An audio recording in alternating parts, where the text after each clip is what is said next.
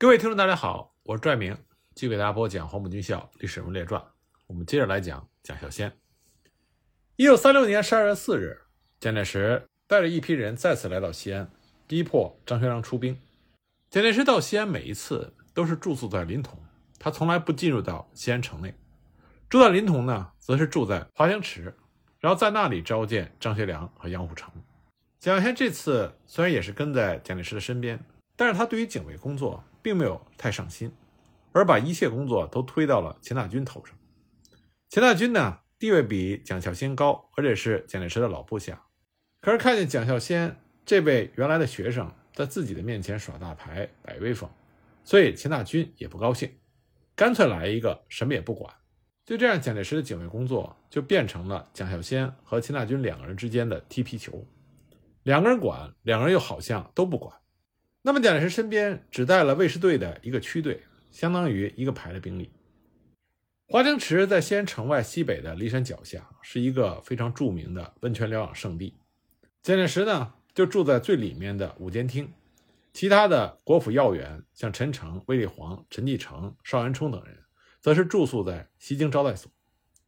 没过几天呢，就到了十二月九日，这是北平学生抗日救亡一二九运动一周年。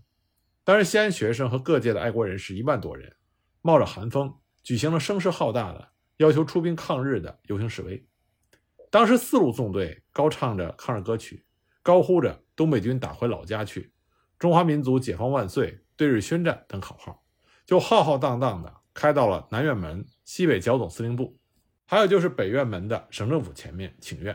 当时这些机关里的官员们都是躲避不见，所以这些学生们呢义愤填膺，决定乘坐火车到临潼，直接向蒋介石请愿。那学生们到达火车站的时候，结果发现火车已被当局全部紧急开走，中正门也上了大锁。学生们把城门打开，一拥而出，然后步行前往临潼。那他们行到灞桥的时候。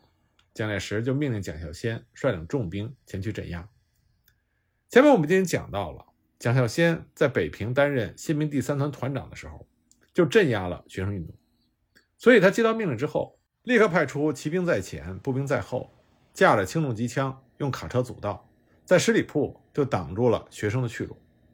学生们要求抗日请愿，居然被强行拦阻，所以群情激愤，冲上去驱散了骑兵，推翻了卡车。和步兵展开了搏斗。那么蒋孝先这个时候正准备下令开枪，结果几辆小汽车由西飞驰而来，一个穿长袍马褂的人带着几个背短枪的卫兵分开了人群，站在了路旁的土坡上，对学生们大声地说：“我是张学良，早晨有事没有接见大家，现在赶过来看望你们。同学们的抗日爱国行动我是钦佩，但今天时候不早，而去临潼的路尚远，这里又没有参宿的地方。”还是请大家先回去吧。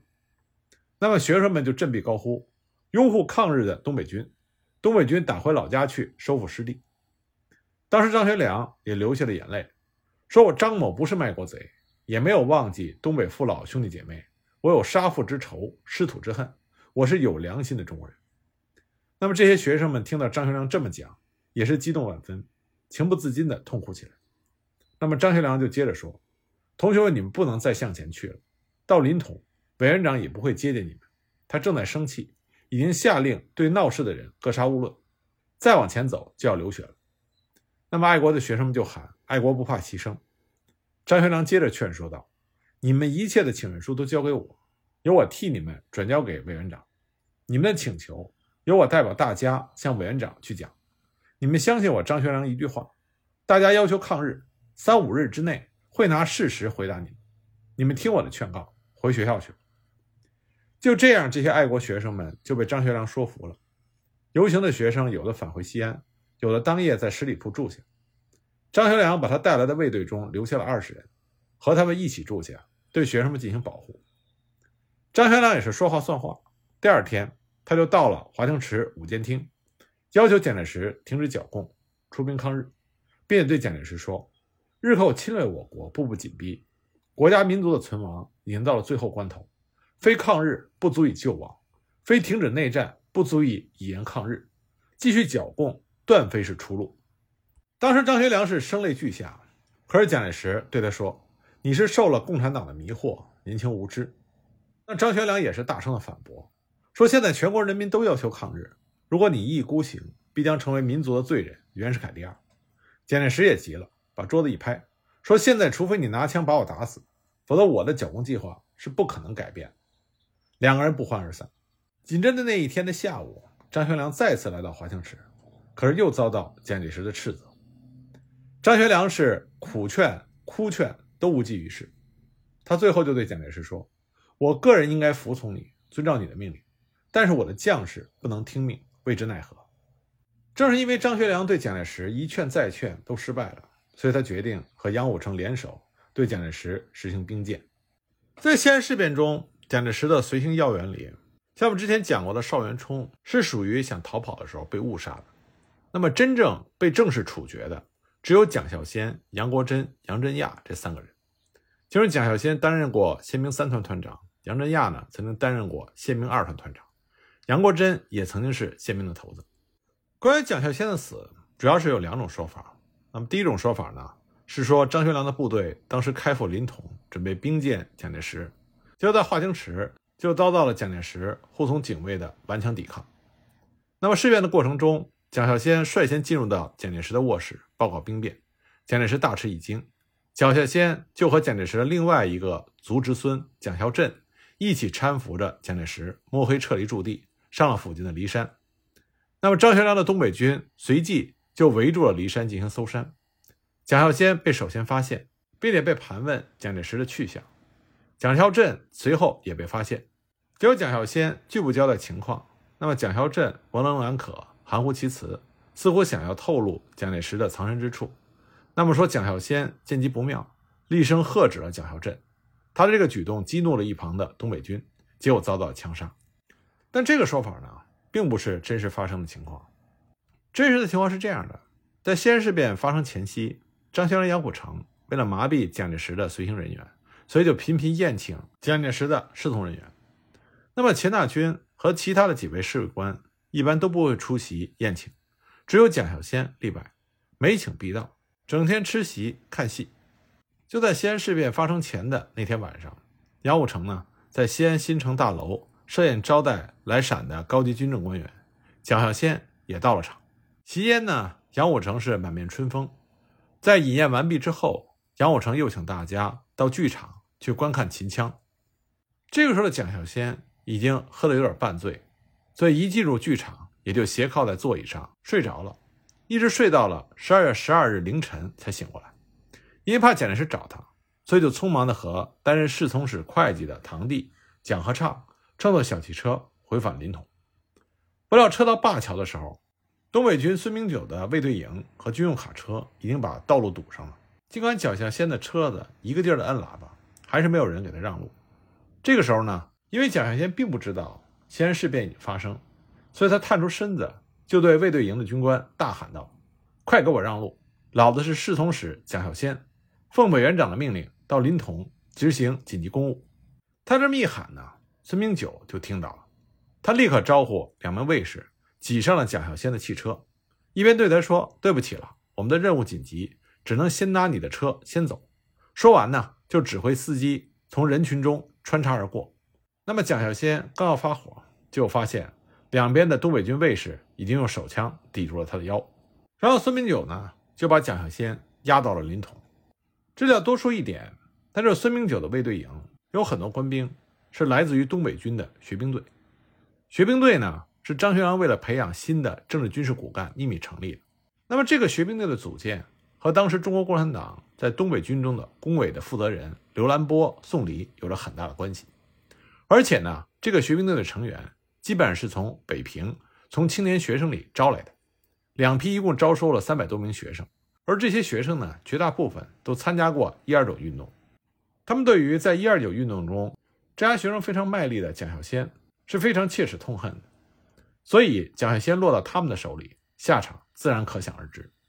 孙明九把蒋孝先押到了华清池，很快华清池方向的战斗结束了，蒋介石呢被送回了西安城。这个时候，负责指挥华清池捉蒋的东北军师长刘德全就被请示。蒋孝先怎么办？那么当时刘德全就说：“被俘的人员赶快送往城里。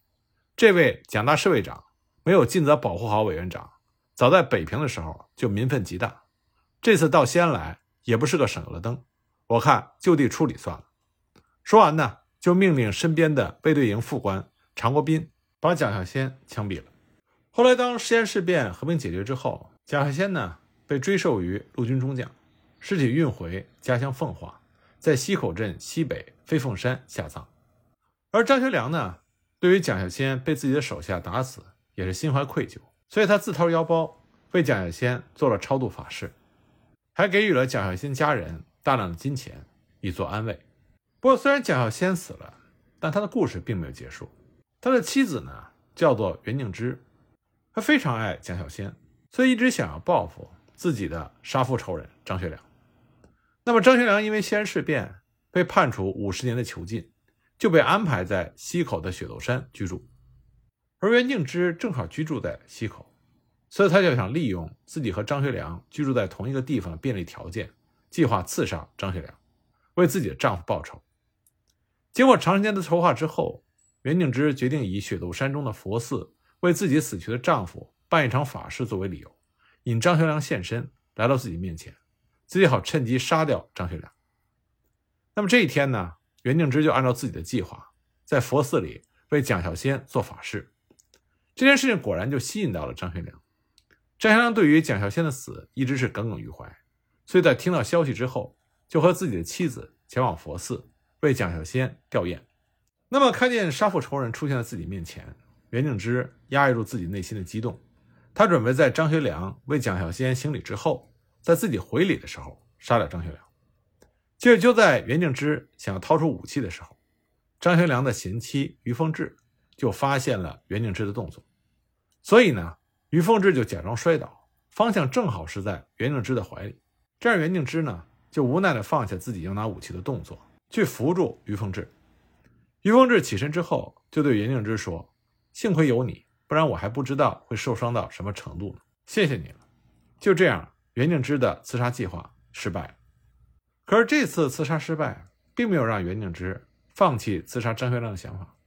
在之后的几年时间里，他一直想找机会再次行刺张学良。经过他长时间的观察，发现张学良在每天饭后都会和于凤至一起在他们家附近的小路上散步。因此这一天，袁敬之就在张学良散步的小路上提前隐藏好了自己。在经过长时间的隐藏之后，袁敬之终于看到了张学良等人的身影，他兴奋极了，觉得他终于可以为父报仇了。可是由于武器与张学良的距离比较远，袁敬之的第一枪打偏了，结果就被张学良的警卫发现，被押到了张学良的面前。即使被发现，袁敬之也没有害怕，反倒对张学良咬牙切齿地说：“我要杀你！”他再次挣脱了警卫，想要刺杀张学良。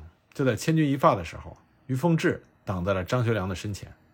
他对袁敬之说：“蒋孝先的死和我的丈夫没有任何的关系。如果不是他在战争中胆小怕死，他也不会被打死。